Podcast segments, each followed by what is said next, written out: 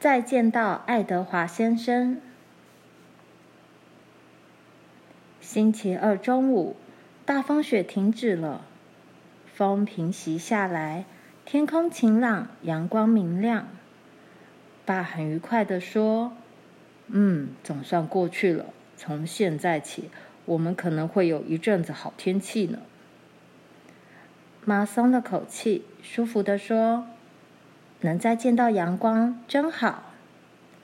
玛丽也加上一句：“而且又恢复宁静了。”他们再度听到镇里的那些小声音，偶尔某家商店的门会发出“砰”的一声。班恩和阿瑟两人说着话，从屋前走过。凯普·葛兰吹着口哨走过第二街。经常出现的火车汽笛声是他们唯一听不见的声音。吃晚饭的时候，爸说，火车在翠溪附近被填满雪的峡沟堵住了。他说，不过他们会在一两天内铲掉那个地方的雪。这种天气，谁会对火车有兴趣呢？第二天早晨。霸道对街的福乐五金店，不久又急忙赶回来。他告诉妈，有些人要去火车站搭乘手压车到福尔家去跟火车会合，一面走一面把铁轨上的雪除掉。如果爸也去的话，福斯特先生答应会帮他做些杂物。爸说：“我在这个地方待得太久了。”我想去旅行一下。妈说：“去吧，查尔斯，你就跟着去吧。但是你们可以在一天之内清除这么长的轨道吗？”爸说：“我们是这么想，从这里到伏尔加大概只有八十公里长，峡沟很小。情况最糟的一段是在伏尔加东边，火车上的工作人员正在那边清理。”如果我们帮他们把其余的路面清除干净，后天就能跟着平常通车的火车回来了。他一面说话，一面在脚上多穿了一双羊毛袜。他在颈子上围了条宽围巾，把围巾交叉在胸前，再把大衣紧紧扣在围巾外面。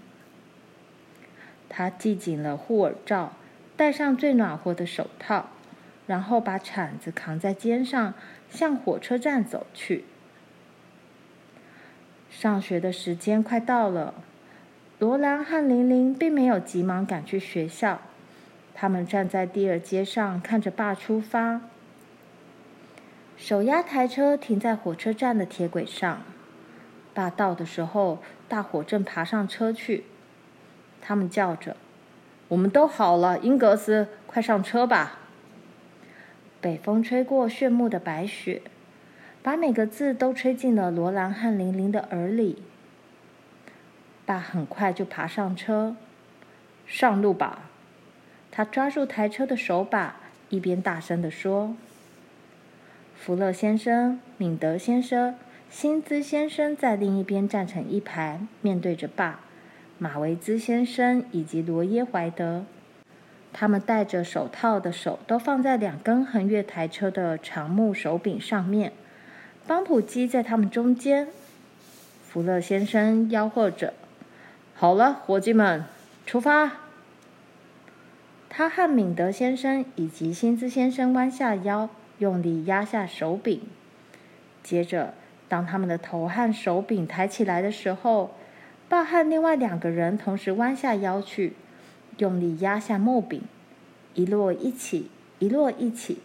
这两排人不停地弯腰伸直，好像在轮流行深深的鞠躬礼一样。台车的轮子开始转动，然后由慢加快，沿着铁道向伏尔加驶去。当大伙在压木柄的时候，爸开始唱起歌来，其他的人都加入了合唱。我们转动着老战车，我们转动着老战车，我们转动着老战车，我们绝不落在人后。一起一落，一起一落，每个人的背部都随着歌声整齐的一上一下起伏着。车轮平顺的转动起来，越转越快，越转越快。如果路上有罪人哟，我们停车接他上来，我们绝不落在人后。我们转动着老战车，砰！台车飞快撞进一堆雪里。福勒先生打趣道：“大伙下车，这一次我们可转不过去了。”大家拿起铲子，从台车上跳下来。他们忙碌的铲雪。雪沙从铲起的雪块中飞扬。罗兰对玲玲说：“我们该去学校了。”玲玲说：“拜托啦，我们再等一下，再看一下。”她眯着眼睛望向闪亮的雪地那头，爸正在辛勤的工作。没多久，所有的人又都跳上台车，他们放下铲子，弯腰去压木柄。如果路上有魔鬼哟，我们从他身上碾过，我们绝不落在人后。台车和站在上面互相鞠躬的两排人越走越小，他们从闪闪发亮的雪地中传回的歌声也越来越微弱。一边唱一边压，台车在轨道上滚动，一路铲除挡路的雪堆和峡沟里的积雪。爸就这么到福尔家去了。在头一天剩下的时间和第二天一整天，家里显得空荡荡的。佛斯特先生在早晨和晚上都来帮忙做杂工。他离开马厩后，妈会派罗兰去看他是不是把事情都做好了。妈在礼拜四的晚上对他们说：“爸明天一定会回来。”第二天到了中午，覆盖白雪的草原上传来悠长响亮的火车汽笛声。罗兰和玲玲从厨房窗子看见天空中滚滚的黑烟，呼啸的火车在下面奔驰。这是工作车，上面挤满了歌唱欢笑的男人。妈说：“帮我把午餐摆出来吧，罗兰，爸一定饿了。”罗兰正拿起饼干的时候，前门打开了。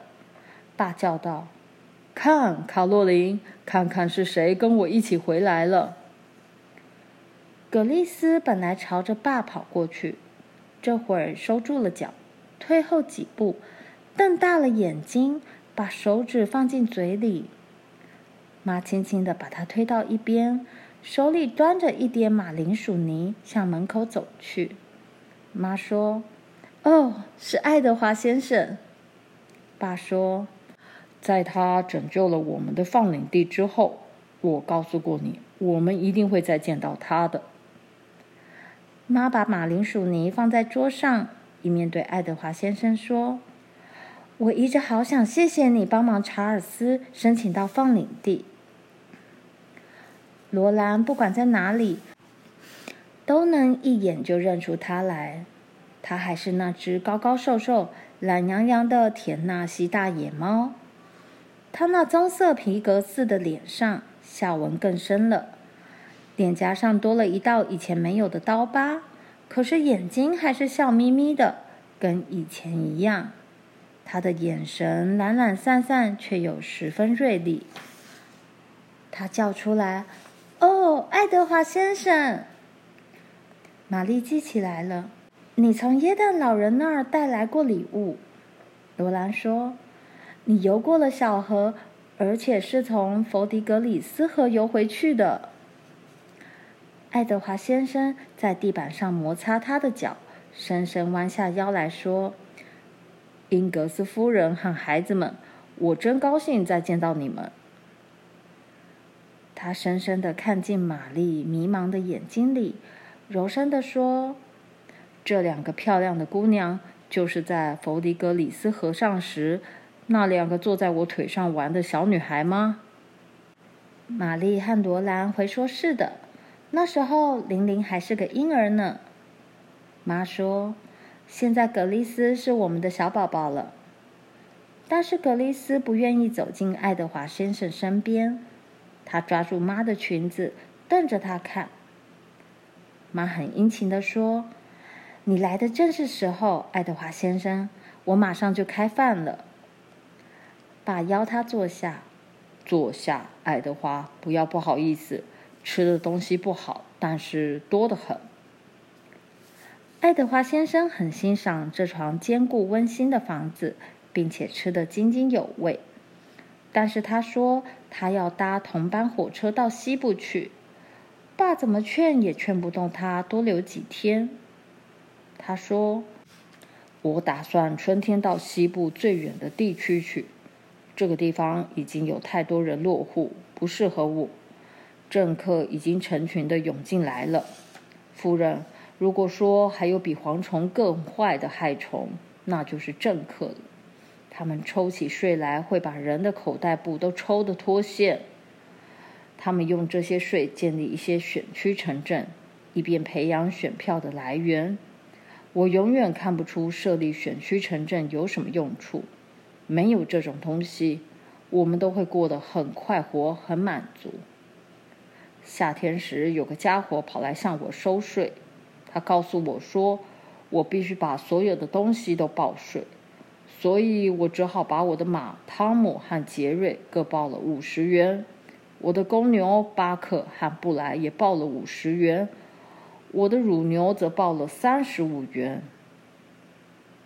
你只有这些？他说：“好吧，我告诉他，我还有五个孩子，每个大概值一块钱，就这么多了。”他说：“你太太呢？”大老爷，我对他说：“她不属于我，而且我也不打算为她付税。”我说：“结果我的确没付。”妈说：“哎呀，爱德华先生，你成家了，这可真是新闻呢。”查尔斯从来没提过这件事。爸解释道：“我也不知道呢。不管怎么说，爱德华，你不必为你太太和孩子付税。”爱德华先生说：“他要的是一份很大的缴税单。政客他们最喜欢打探别人的私事，我呢也喜欢跟他们开开玩笑。这没关系，我才不想缴税呢。”我把放领地的使用权卖掉了。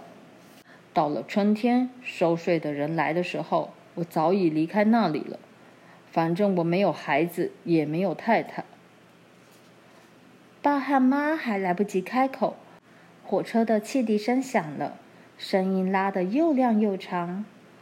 爱德华先生说：“他在叫人上车了。”他从桌边站起来，爸要求他说。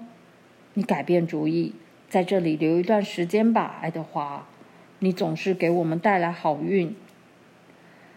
但爱德华先生跟每个人握手，最后轮到坐在他身边的玛丽。大家再见了，他说着，很快走出门口，向火车站跑去。在这段时间里，葛丽丝一直睁大眼睛看着。听他说话，一声也不响。现在，爱德华先生突然消失了。他深深地吸了一口气，问道：“玛丽，他就是那个见过耶诞老人的人吗？”玛丽说：“是的，就是他。